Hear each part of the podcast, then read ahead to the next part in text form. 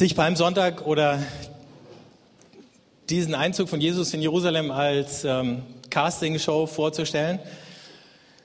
Das war so eine Geschichte, die wir auf der Konfirmandenfreizeit vor ein paar Wochen so als Idee hatten. Es war unglaublich zu sehen, was für, wie das die Kreativität beflügelt hat, hier Super Messias äh, spielen zu können. Heute in der Mediengesellschaft funktionieren vielleicht viele Dinge anders. Aber manche Dinge haben sich auch gar nicht so furchtbar verändert in den letzten 2000 Jahren. Ähm, und die Epistel für diesen Palmsonntag steht im Philipperbrief, ein Text, den die meisten von euch wahrscheinlich kennen und schon einige Male gelesen oder gehört haben. Ich lese ihn euch nochmal vor.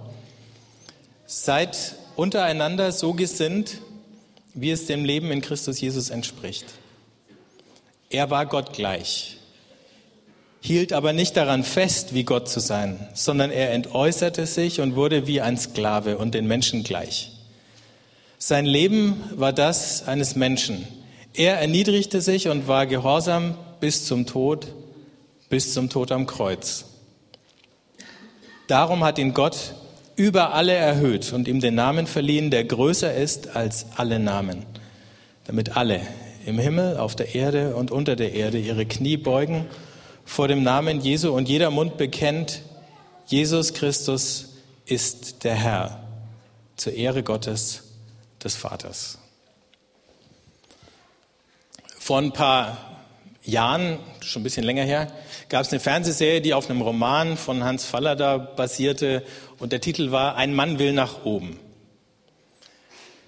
Wir haben hier in diesem Stück lauter Leute gesehen, die nach oben wollen. Im Grunde ist unsere ganze Lebenskonzeption schon so angelegt, dass sie uns hilft oder dass wir darauf getrimmt werden, von klein auf nach oben zu wollen. Vor ein paar, also in den letzten Monaten wurde dieses Thema Frauenquote diskutiert.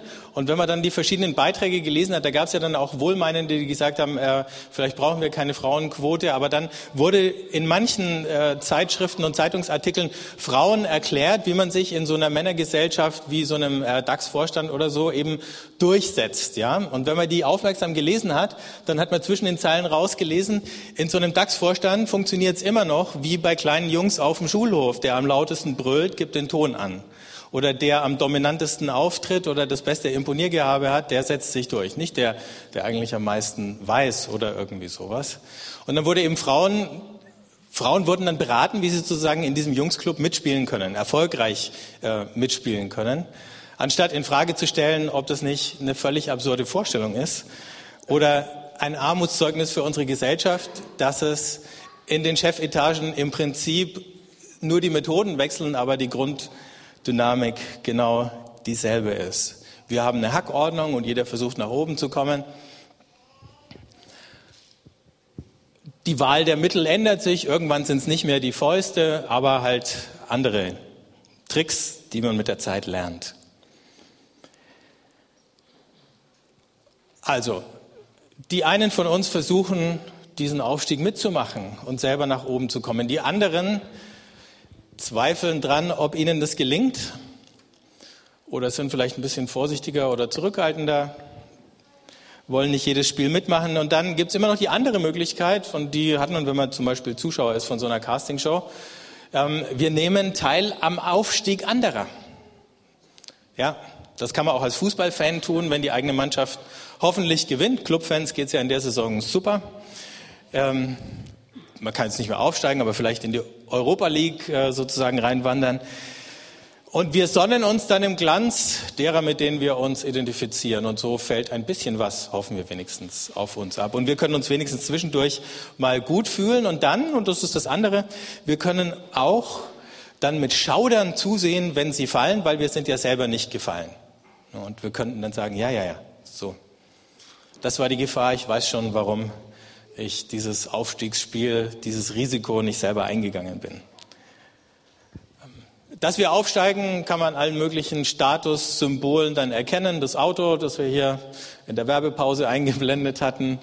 Ähm, Uhren. Ich bin neulich an dem Uhrengeschäft vorbeigegangen, habe die Krise gekriegt, wie viel man für Armbanduhren ausgeben kann. Da kann man auch Autos davon kaufen, habe ich festgestellt. Ähm, Handys haben jetzt, das ist das große Problem für die Autoindustrie, dass in der jüngeren Generation das Handy das Auto als Statussymbol überholt hat. Ja? Ich finde es ganz nett, bisschen billiger als das Auto.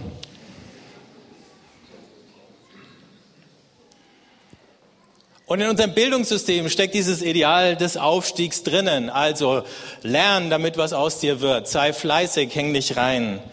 Ähm, schon in der ersten Klasse fangen wir an, die Aufstiegschancen unserer Kinder zu bewerten und lesen als äh, teilnehmende, äh, ehrgeizige Eltern ähm, die Zeugnisse und äh, wehe, da passt uns was nicht, dann kriegt entweder der Lehrer oder das Kind oder beide den Druck ab. Wir lernen, dass man sich anpassen muss, wenn man aufsteigen möchte. Wir lernen, dass wir die Ellenbogen manchmal ausfahren müssen. Beim Fußball, um nochmal auf äh, diese Welt zurückzukommen, wird dann gefragt, ob eine Mannschaft Erfolg haben kann, wenn sie keinen Fußballterminologie aggressive Leader in ihren Reihen hat, keinen Mark van Bommel, der die anderen einfach wegknackt, wenn sie im Weg stehen oder so und dafür auch mal eine rote Karte einsteckt, wenn es denn sein muss für die Mannschaft. Oder für die, die im Sport nicht aufsteigen können, die im Beruf nicht aufsteigen können, die es durch die Bildung nicht geschafft haben, bleibt dann eben noch der Weg der Verzweifelten. Ich melde mich an für eine Castingshow.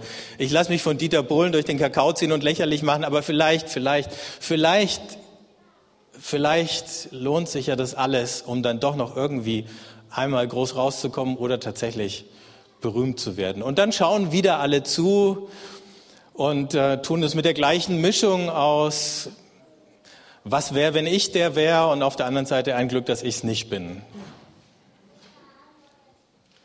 Die, die es geschafft haben, aufzusteigen, die sehen dann zu, dass sie sich möglichst isolieren nach unten, dass sie möglichst verhindern, dass viele nachkommen. Ne? Denn wenn zu viele aufgestiegen sind, muss man ja das viele, was man da oben an Macht, an Reichtum und an Einfluss hat, wieder teilen mit den anderen. Deswegen machen sie dicht und wir haben das ja in den ganzen Beschreibungen in unserer Gesellschaft gelesen in den letzten Jahrzehnten. Die Reichen sind reicher geworden, aber die Mittelschicht ist nicht reicher geworden, sondern ärmer geworden und die Armen sind sowieso arm geblieben.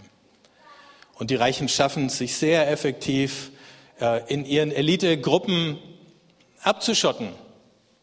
Die haben ihre eigenen Ghettos, die sind nur keine Elendsghettos, sondern die Ghettos des Überflusses. Und dann kommen die Kinder auf spezielle Schulen, wo sie möglichst keinen armen Kindern ähm, begegnen und von denen äh, gebremst werden, wenn sie auf der Überholspur des Bildungswesens einherbrausen. Und selbst wenn Reiche wohltätig werden, schließen sie sich zu reichen Wohltäterclubs zusammen, wie Rotaria oder Lions Club oder so. Die tun durchaus Gutes, aber sie tun es, indem sie unter sich bleiben. Und man knüpft bei der Gelegenheit natürlich auch wieder nützliche Kontakte zu anderen Reichen, die einem dann nicht nur beim Wohltätigsein, sondern auch beim Geschäft noch ein bisschen helfen können. So schaut unsere Welt 2000 Jahre nach Palmsonntag aus. Und jetzt beschreibt Paulus den Weg, den Jesus gegangen ist, als einen anderen Weg, den er uns vor Augen stellt und sagt, es geht nicht um diesen Weg nach oben. Jesus hat über diesen Weg nach oben gesagt, was nützt es dem Menschen, wenn er die ganze Welt gewinnt, aber dann Schaden nimmt an seiner Seele. Und damit ist nicht nur oder nicht mal in erster Linie gemeint, dass möglicherweise am Ende in Gottes Augen deine Lebensbilanz negativ ist, sondern schon längst vorher ähm, wir das eigentlich verfehlt haben, wozu wir da sein könnten und sollten. Und dieser andere Weg heißt eben nicht, ich versuche nach oben zu kommen und dann die Schotten nach unten dicht zu machen, sondern er redet davon, dass Jesus, obwohl er Gott gleich war, sich all dessen, was sein Vorsprung war, was ihn Menschen gegenüber unterschieden hat, auf eine höhere Ebene gehoben hätte, entledigt hat, sich entäußert hat, wie es in unserem Text hieß, oder noch ein bisschen wörtlicher übersetzt, sich entleert hat, alles ausgekippt und ausgegossen hat. Auf jede Demonstration von Überlegenheit verzichtet hat. Selbst bei den spektakulärsten Wundern ist es ja so, dass Jesus das sofort wieder zurücknimmt und sagt, erzähl's bloß nicht drum. Und wir sehen in dieser äh, Versuchung am Anfang des Wirkens Jesu, wie er sich eben genau dieser ähm, Aufforderung widersetzt. mach doch mal irgendeinen Stunt und mach irgendwas, was dich in den Augen aller unwiderstehlich macht. Und an Palmsonntag dieses Reittier, der Esel, anstatt eine Eskorte von bewaffneten Leuten, anstatt im Wagen einherzufahren mit zehn Schimmeln oder was vorne dran, ähm, kommt er auf diesem Esel da zu Jerusalems Toren reingeritten. Ähm, ein paar Leute wedeln mit Palmzweigen und werfen sie auf die Straße. Seine Jünger machen ein bisschen Geschrei und erregen damit auch gleich ähm, Ärgernis wegen Ruhestörung. Also es war irgendwie so eine Art Anti-Triumph. Und es lief keine tolle Hintergrundmusik, wie wir sie jetzt hier hatten bei dem Einlauf unserer Kandidaten.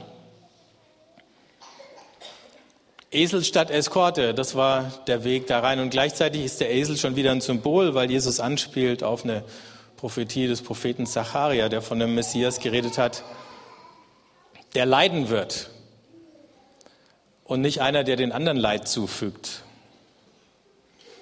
Jesus ist, als er da in Jerusalem einreitet auf dem Esel, ja schon längst da angekommen gewesen bei den Leuten, die unten sind, also bei den Verlierern, oder Neudeutsch bei den Losern oder auf Rapperdeutsch bei den Opfern.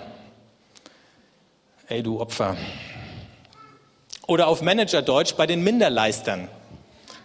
Das wäre ja un, äh, vor einer Weile fast Unwort des Jahres geworden, Minderleister.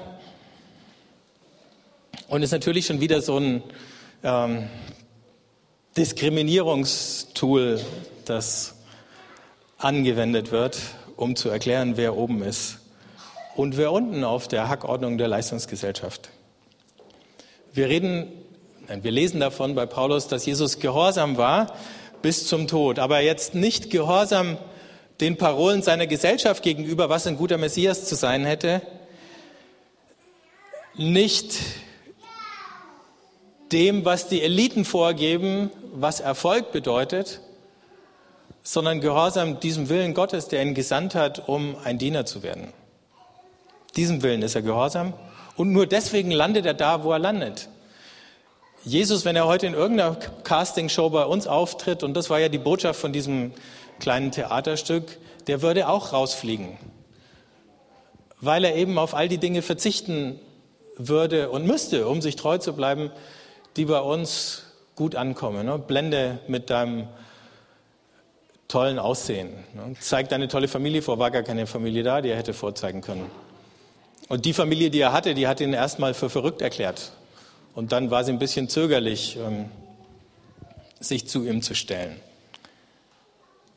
Also Jesus verwirft all diese Erwartungsschablonen seiner Gesellschaft, aber er würde heute die Erwartungsschablonen von unserer Gesellschaft ganz genauso verwerfen. Bis zum Tod am Kreuz. Das ist sozusagen der tiefste Fall, der überhaupt vorstellbar war. Und dann heißt, aber dafür hat ihm Gott den Namen gegeben, der über allen Namen ist. Das mit den Namen ist eine komplizierte Geschichte. Es gäbe jetzt viel dazu zu sagen, aber der Kaiser in Rom hat geschaut, dass sein Name überall auftaucht. Und weil viele Leute nicht lesen können, hat er nicht nur geschaut, dass sein Name, sondern auch sein Bild überall auftaucht. Ne? Auf Münzen ist das Bild des Kaisers geprägt worden. War bei uns, solange wir Kaiser hatten, ja auch gelegentlich der Fall. Und überall im Land sind Standbilder errichtet worden, um allen Menschen vor Augen zu führen und zu halten, wer denn hier in diesem Reich der Herr ist. Und das Wort taucht ja auch nochmal auf in unserem Text. Und für Juden waren diese Abbilder des Kaisers auf dem Geld und diese Standbilder Götzendienst.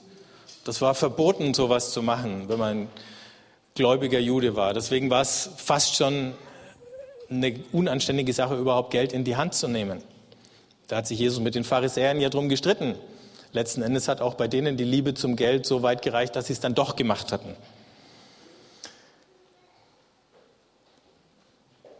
Der Name, das Bild, da geht es immer darum, wer gibt den Ton an, wer bestimmt, an wem wird alles andere gemessen.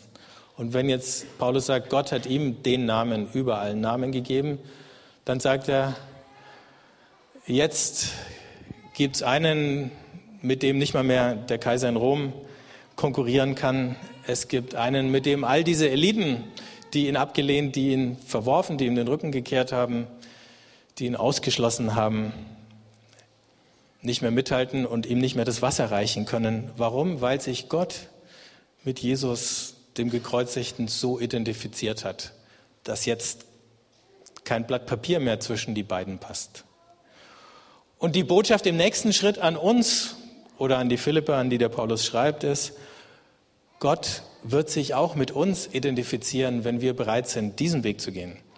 Wenn wir Jesus folgen, der eben nicht oben zu finden ist bei den Erfolgreichen, sondern unten bei denen, die ihn brauchen. Ob sie uns brauchen, das kann ja manchmal sogar schon ein bisschen herablassend oder hochnäsig klingen, zu sagen, die brauchen uns. Vielleicht brauchen auch wir die Leute unten, um zu lernen, wo wir Gott tatsächlich finden können. Und wenn es wenigstens das ist, dass wir merken, da ist der Ort, wo wir suchen müssen, dann hat sich der Sonntag für uns heute schon gelohnt, wieder neu in diese Richtung zu gucken.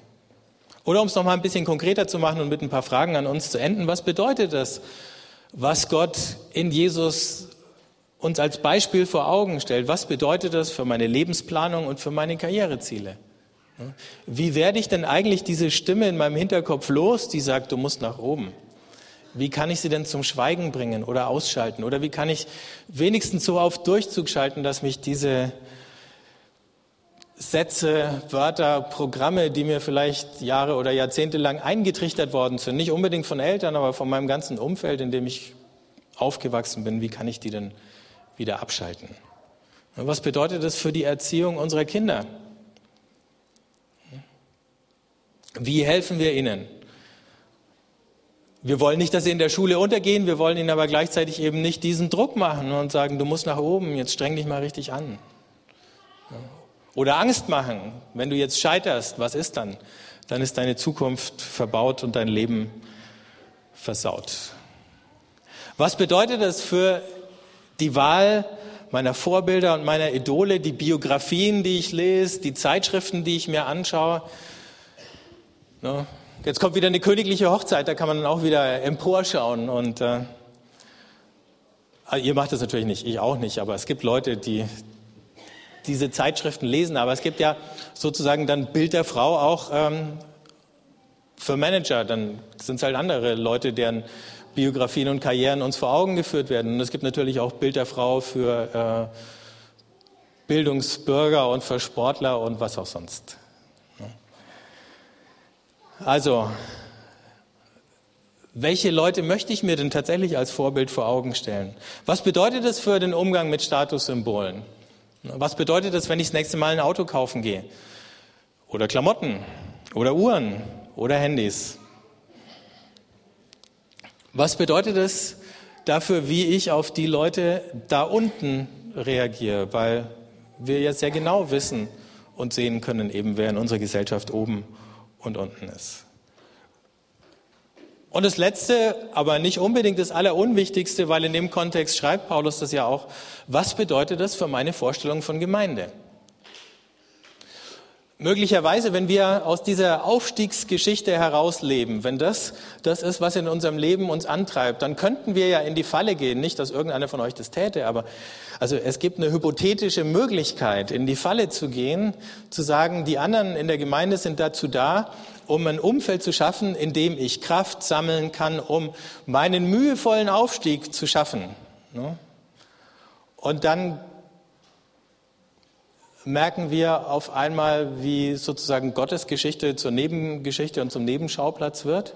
Und die Frage, was er mit uns vorhat. Und auf der anderen Seite dieses Spiritualität, geistliches Leben ist so eine Art, wie in der Esoterik eben auch, Tool, um mein Leistungsvermögen zu steigern. Und die anderen, die sind irgendwie so ein bisschen Sparringspartner oder was, um mir äh, das zu ermöglichen. Aber letzten Endes messe ich es dann doch irgendwie dran. Oder wenn es halt mal hart auf hart kommt in diesem oder anderen Lebensbereich, dann ist Gott und die anderen Christen das Erste, was ich streichen muss, weil eben ich schauen muss, dass ich auf diesem Kurs nach oben und nach vorne bleibe. Und da laufen wir dann plötzlich Gefahr, tatsächlich unsere Seele zu verlieren, zu verkaufen. Denn viele, die dann oben angekommen sind, merken, was sie unterwegs alles verloren haben, aber stellen dann fest, möglicherweise ist es zu spät, um es wieder zurückzuholen. An all das kann uns dieser Tag erinnern. Soll er uns erinnern? Ihr könnt noch einen Augenblick über diese Fragen nachdenken, wenn die Band jetzt kommt und äh, ein Lied spielt. Ich habe ganz tief in meiner christlichen Oldie-Schublade gekramt ähm, und ein Lied gefunden, da waren der Jockey und ich gerade irgendwie knapp übers Konfirmandenalter raus. Aber inhaltlich hat es auch in ein paar Jahrzehnten nicht furchtbar viel eingebüßt. Das heißt, all the losers win, also alle Verlierer siegen. Und ich übersetze euch mal schnell den Text, den könnt ihr dann nachher mitlesen, wenn Sie spielen, aber wir haben die Übersetzung nicht drunter geschrieben. Martin, kannst du mal schnell eins weiterklicken? Genau. Du sagst, Sieger brauchen keine Krücken. Nur Verlierer glauben an sowas. Du brauchst Gott nicht, du brauchst überhaupt nichts. Du setzt dich dem Leben alleine aus und dann nimmst du, was die Zukunft dir bringt. Auf alle Verlierer, die alle Schuld und Sünde verlieren. Auf das Leben in Jesus, wo alle Verlierer gewinnen. Du denkst, ich habe das verpasst, was der Erfolg bringen kann. Mir fehlt der Erfolg so, wie den Bäumen im Frühling die Kälte fehlt. Du denkst, das kostet uns alles viel zu viel, aber das ist es, was Jesus gab, damit dieser Verlierer leben kann. Auf alle Verlierer, die alle Schuld und Sünde verlieren. Auf das Leben in Jesus, wo alle Verlierer gewinnen.